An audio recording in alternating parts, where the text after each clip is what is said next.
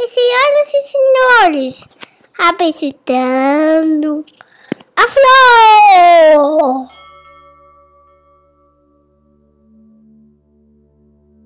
Olá, eu sou Júlio Pompeu e este aqui é o episódio número 10 do Filô. Eu estudei em escola militar. Fiz o ensino médio, na época era segundo grau. E como no ensino militar as matemáticas, as exatas são importantes, lá nós tínhamos aula de geometria descritiva. Se por um lado tinha muita importância no ensino militar, a importância era inversamente proporcional à minha facilidade em aprender geometria descritiva. Éramos como água e óleo. Tinha um professor muito bom, era um coronel. Nem todos os professores naquela escola eram oficiais, eram militares. Esse era um bom professor. O problema era eu, péssimo aluno, com uma dificuldade gigantesca em geometria descritiva. Numa aula, ele percebeu um pouco o meu olhar de estranhamento, sabe aquele olhar de quem está boiando completamente no assunto? E ele virou para mim assim, olho no olho, diretamente e disse: Você está entendendo? Eu olhei para ele, respirei fundo, hesitei por um tempo. A hesitação é aquilo que acontece poucos segundos antes da gente fazer alguma besteira. E perguntei assim: Coronel, posso ser sincero? Geralmente a sinceridade, ela é uma virtude, uma grande virtude. No ambiente de aprendizado, ela é fundamental. Agora, muitas vezes a sinceridade pode significar você romper com certas regras sociais, deixar de jogar o jogo das regras sociais. E foi mais ou menos o que eu fiz. Eu virei para ele e disse: Coronel, sinceramente, eu sinto que eu não tenho base nem para ter dúvida. Ele respirou fundo, olhou para mim, e a partir desse dia eu virei o alvo preferencial de toda a aula dele. Ele colou em mim para que eu aprendesse de qualquer jeito geometria descritiva. Passei, mas fica o trauma até hoje. Quando eu disse eu não tenho base nem para ter dúvidas, eu podia ter dito isso de outra forma. Eu podia ter dito, coronel, eu só sei que nada sei de geometria descritiva. Ah, essa é a frase talvez a mais famosa de toda a história da filosofia. Essa frase é de Sócrates, que aparece explicada num diálogo de Platão que narra o julgamento de Sócrates, chamado Apologia de Sócrates. Na verdade, é o discurso de defesa de Sócrates em seu julgamento. Ah, Sócrates recebeu uma acusação muito curiosa na época. Ele organizou a defesa dele dizendo o seguinte: olha, é, há dois conjuntos de acusadores. Um deles, os mais recentes, o que compareceram aqui no tribunal antes de mim para fazer a defesa, Meleto, Ânito e Lícon, que me acusaram de corromper a juventude, incutindo nela crença em outros deuses que não os deuses de Estado. Mas esses três acusadores fizeram essa acusação mais formal, mais objetiva, de um ato que naquele tempo, na cidade de Atenas, significava ser impiedoso, ser ímpio, ser não seguidor das regras religiosas, um descrente das boas regras, dos bons valores e dos bons mandamentos dos deuses. Mas eles deixaram claro que essa acusação mais objetiva ela era um desdobramento de outras tantas acusações que há muito, muitos faziam contra Sócrates. E que ele organizou isso como sendo uma primeira acusação mais antiga, e que talvez mais perigosa e da qual ele se sentia na obrigação de se defender também. Dizia ele em resumo: Sócrates comete crime e perde a sua obra, investigando as coisas terrenas e as celestes e tornando mais forte a razão mais débil e ensinando isso aos outros. Era isso que diziam dele, era essa grande acusação que faziam a título não de uma denúncia formal no tribunal, mas a título de fofoca, de difamação cotidiana, difamação espalhada ao longo do tempo contra Sócrates, que essa altura do campeonato já conta lá com seus 70 anos, uma idade, convenhamos, bastante avançada para a antiguidade. Mas por que faziam essa acusação? Por que da fofoca contra Sócrates? É isso que ele explica na primeira parte da sua defesa na apologia. Sócrates sempre foi esse sujeito que fala bem, apesar de dizer que não fala tão bem quanto os sofistas, os grandes oradores, porque ele não é de florear muito o discurso. E você vê isso de fato pelos diálogos descritos por Platão. Sócrates não tem o costume de fazer longas falas muito bem elaboradas. O que ele faz são perguntas ali certeiras e uma ou outra afirmação depois de umas quatro ou cinco perguntas. É uma coisa mais cirúrgica, é mais pontual. E, portanto, não é típico realmente dos grandes oradores da época. Há quem diga que não, que isso também é um estilo sofístico e que Sócrates, que aqui acusava os sofistas de serem falseadores da verdade, era também um grande sofista, porque tinha uma enorme habilidade de comunicação. Mas o fato é que o Sócrates se apresenta aqui dizendo: olha, eles estão me acusando aí de fato de ser um grande orador e dizem: cuidado com as palavras de Sócrates, ele pode seduzi-los e levá-los a uma decisão injusta ao absolvê-lo. E ele diz: olha, é, os meus acusadores já começam errando aí, porque na medida em que eu falo, os senhores podem ver claramente que eu não falo tão bem assim, que eu não tenho a mesma habilidade oratória, por exemplo, dos meus acusadores, o que mostra de início de partida pelo estilo que eles já estão mentindo. Mas o fato é que essa multidão difamava Sócrates por conta de uma missão, uma missão divina que Sócrates atribuiu a ele mesmo como interpretação de uma revelação oracular. Seu amigo Querofonte, Querofonte era um cidadão comum, muito bem relacionado na Grécia Antiga e muitíssimo amigo de Sócrates, também um seguidor de Sócrates. Querofonte ele vai até o oráculo de Apolo, na verdade, o oráculo de Delfos dentro do templo de Apolo, que fica ali nos pés do Monte Parnaso. É coisa de 180 quilômetros de Atenas. Hoje é uma viagemzinha que leva cerca de duas horas e meia. Naquele tempo também, claro, levava-se muito mais tempo, mas também não é nenhuma distância extraordinária. Lá no oráculo de Apolo, Querofonte pergunta para Pitonisa, para a sacerdotisa de Apolo, para o oráculo: Existe alguém mais sábio do que Sócrates?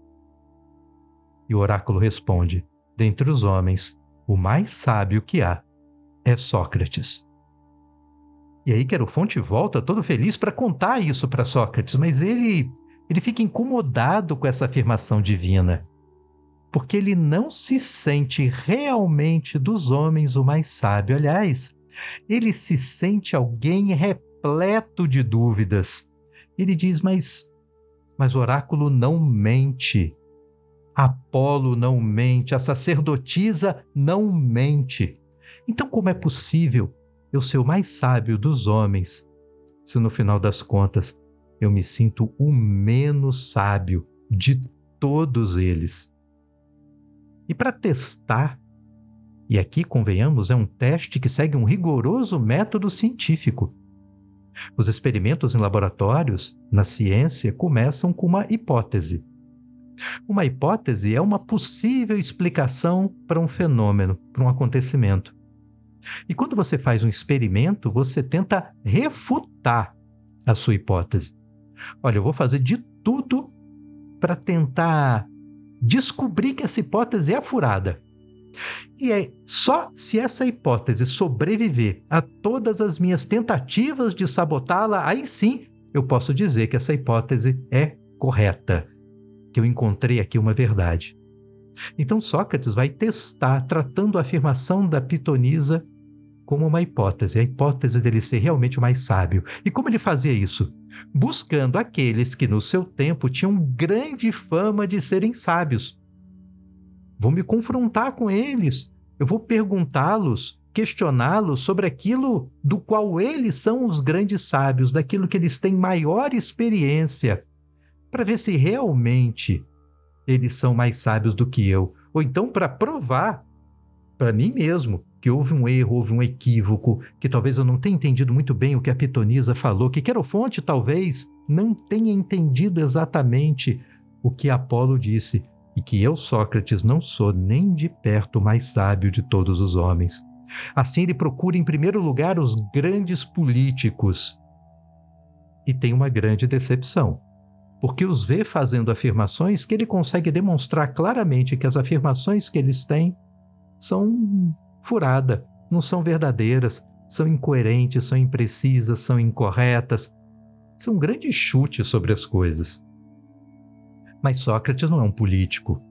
Então ele não tem a verdade da política para opor ao falso conhecimento que o sábio que ele encontrou dizia ser verdadeiro. Então ele, bom, a única coisa que eu tenho para lhe dizer, depois de demonstrar que você que diz ter a verdade não tem verdade coisa nenhuma, é que eu não sei qual é a verdade. Eu só sei isso, só sei que nada sei. E assim, dos políticos, ele foi buscando outra categoria de sábios, os poetas, os poetas trágicos.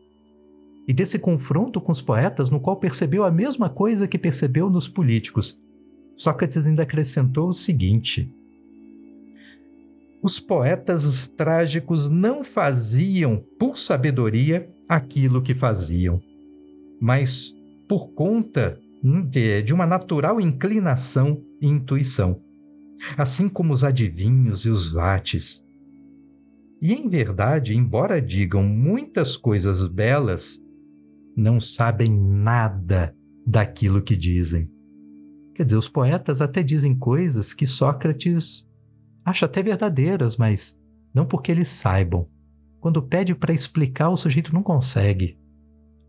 Só pode ser resultado, portanto, de uma determinada intuição, mas a intuição é diferente da sabedoria.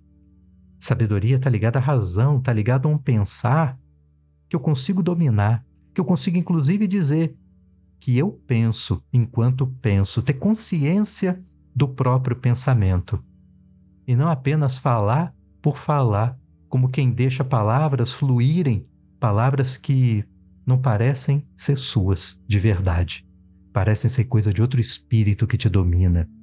Era mais ou menos uma espécie de transe que tomava conta dos poetas, segundo Sócrates. E lhes permitia dizer uma ou outra verdade, mas Platão os criticava muito, sabe? Porque frequentemente eles floreavam até essa verdade, com estilo retórico, que acabava encobrindo a verdade, ou até mesmo afirmando coisas falsas com tanta beleza que elas acabam parecendo ao vulgo, a alguém com pouco senso crítico, como sendo verdadeiras. Mas ele não parou por aí, não.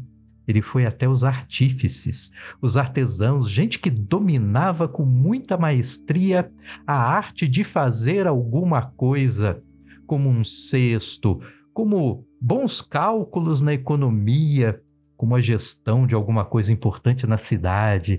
E nestes ele também percebeu que eles também não eram sábios coisa nenhuma. Ainda disse o seguinte: pelo fato de exercitar bem a própria arte, cada um, cada um pretendia ser sapientíssimo também nas outras coisas de maior importância. E esse erro obscurecia o seu saber. Sabe aquela história do sujeito ser, sei lá, muito bom de bola? Como é muito competente no futebol, na disputa futebolística, as pessoas acabam pedindo dele opiniões sobre coisas que não têm patavinas nenhuma a ver com futebol. E aí, o que você acha da guerra da Ucrânia, Neymar? A sociedade até convida a isso. E pior, muitas vezes por nós sermos muito bons em alguma coisa, nós acabamos nos permitindo sermos bons também, ou acharmos que somos bons em outras tantas coisas para as quais nós realmente não possuímos habilidade nenhuma, mas nenhuma mesmo. Bom, isso que Sócrates está descrevendo aqui é algo que a psicologia social contemporânea chama de efeito Dunning-Kruger, por conta de uma pesquisa feita por dois psicólogos de sobrenome Dunning-Kruger, publicada em 1999 na Journal of Personality and Social Psychology, em que eles fizeram o seguinte experimento. Eles colocaram uma série de voluntários para realizarem testes de gramática. Voluntários que tinham graus diferentes de domínio da gramática em língua inglesa. E depois de fazerem o teste, eles foram entrevistados. E os entrevistadores perguntavam como eles achavam que tinham se saído na prova. Curiosamente, aqueles que tiveram os melhores resultados, que tiraram a melhor nota, eram justamente aqueles que se mostravam mais inseguros com relação ao resultado. E por outro lado, aqueles que tiraram as piores notas se sentiam mais confiantes de que estariam entre os dez primeiros. Eu fui muito bem, a prova estava era muito fácil. Hum. É uma espécie de paradoxo. Quanto mais você entende de um assunto, mais você fica hesitante com relação a ele. Claro, porque é como eu, na aula de geometria descritiva. Até para ter dúvida, você tem que conhecer alguma coisa. Se você não sabe absolutamente nada, nem dúvida você tem. E quando não tem dúvida, essa falta de conhecimento que traz a falta de dúvida, ela é conduzida por uma espécie de amor próprio, por um orgulho defensivo que nós temos para manter o nosso ego lá em cima, para manter a nossa vibe lá em cima. E nós começamos a achar e optamos não pela possibilidade de sermos ignorantes de alguma coisa, mas optamos por raciocínios simplórios que nós conseguimos fazer e achar que esse raciocínio simplório nosso é um ato de extrema genialidade, de um grande conhecimento das coisas. E assim está o mundo que nós vemos na internet, em que de um lado você tem um grande pesquisador, um cientista, um especialista em determinado assunto que estudou muito sobre isso, que trabalha com isso todo dia, sendo confrontado por um sujeito que está cheio de achismos. Eu nunca estudei isso, eu nunca experimentei isso, eu nunca fiz nenhum teste, mas eu peguei aqui a minha câmera, a minha régua e vejo com isso, filmando com a minha câmera e a minha régua, que a Terra é plana e que todo mundo me enganou esse tempo todo. E diz isso com uma convicção, uma convicção tão grande que só os totalmente ignorantes podem ter. Porque aqueles que realmente conhecem alguma coisa, ah, esses são completamente hesitantes. Olha, os dados mostram que isso é incorreto. Mas nós ainda estamos investigando, porque quanto mais você conhece alguma coisa, mais você se dá conta da grandeza do que há para se descobrir. É como Freud, por exemplo que quando começa a formular a hipótese do inconsciente, ele fala de um continente. Olha, eu só cheguei na costa de algo, que não é uma ilha, é um gigantesco continente, em que leva muito tempo para alguém conhecer isso tudo. Não é assim? Uma pessoa sozinha explorando um continente? É essa sensação que se dá quando você estuda muito alguma coisa. E por isso, nessas disputas, sobretudo na internet, onde não existe uma instituição. Sim, porque a ciência não é feita só por cientistas. É feita por instituições que reúnem cientistas e que fazem filtro, checagem, um verifica o trabalho do outro e assim garante um certo rigor para que a ciência possa existir, com a respeitabilidade que pretende ter. Mas nas disputas selvagens da internet, ah, não tem essa instituição que vai filtrar o que está de acordo com as boas práticas de investigação e produção de conhecimento e o que não está de acordo com essas boas práticas. E aí vale a selvageria, vale o ego, vale os raciocínios simples.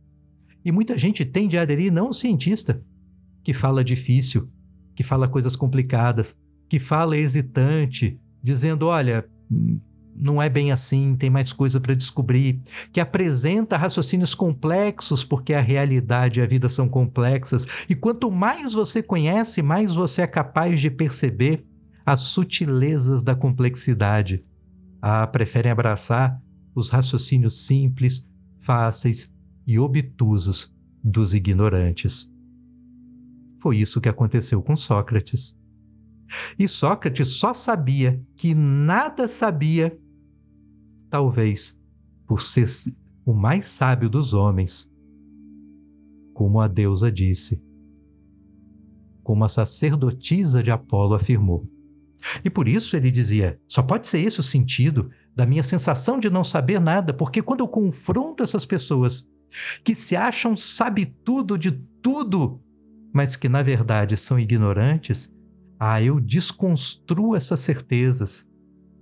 E aí sim, na desconstrução dessas certezas, eu os coloco numa situação de incerteza, tal como a minha. E é essa incerteza que nos coloca no caminho do conhecimento. Quando a gente já acha que sabe tudo, a gente não se esforça para conhecer. É que nem professor aplicando prova, sabe? Quando termina a prova, é comum ficar um grupo de alunos na porta e ficam ali discutindo a prova. O que, que você colocou na questão 2? Ah, a minha questão 2 deu 5. Ah, é? Poxa, a minha deu 3 raiz de pi. Aí vem o professor. Quando ele chega na porta, os alunos vão até ele como abelha em direção à flor mais cheirosa. Professor, professor, qual que é a resposta da 2? Só a da 2. Aí o professor dá o gabarito. Quando dá o gabarito, aquela discussão que havia na porta da sala antes, ela some, ela desaparece. Eles não têm mais a preocupação em saber quem acertou e quem errou, não tem mais o esforço de buscar a resposta correta, porque eles pressupõem que o professor tenha a resposta correta. E, portanto, a atitude dos acusadores de Sócrates, de Meleto, de Aniton, de Lícon, que se diziam sábios e que confrontavam Sócrates, dizendo: Esse cara que diz só sei que nada sei fica seduzindo a juventude, tirando do bom caminho, incutindo essa aporia lógica, fazendo-os pensar por si mesmos e pior, nos questionando, questionando a nós sábios. Pois saiba que o contrário, quando você olha e diz tudo que Fulano fala é verdadeiro, tudo que Fulano fala é correto, isso desvia você do caminho da busca do conhecimento. Porque o conhecimento não é algo que alguém lhe entrega, é algo que você descobre. Descobre com seu esforço, mas descobre, sobretudo, com uma grande virtude, que é a humildade, que é levar sempre em conta a possibilidade de você não ser um gênio, que de primeira, num estalo, descobriu tudo, nem de ser poeta, que já nasceu com a intuição que te coloca cegamente no caminho da verdade. A gente capaz de se esforçar pelo conhecimento tem até bastante. Mas gente com humildade de reconhecer que não sabe nada e justamente por não saber nada, se coloca no caminho da busca e se encanta com aquilo que vai descobrindo e se deslumbra com a imensidão daquilo que ignora. Ah, esses aí são poucos. Mas é a grande virtude da filosofia. Daí o ser filósofo para Sócrates. Essa filia pelo conhecimento. Só tem filia pelo conhecimento quem não a dominou completamente. Só tem filia pelo conhecimento quem se alegra na presença do conhecimento. E essa alegria só aumenta na medida em que aparece o mistério, só aumenta na medida em que nós flagramos o quanto falta ainda por conhecer. É como um amor que se renova a cada dia. Não é legal? Essa foi a primeira parte, o conjunto dos primeiros argumentos da defesa de Sócrates. Mas que nós continuamos no nosso próximo episódio do Filô. Até lá!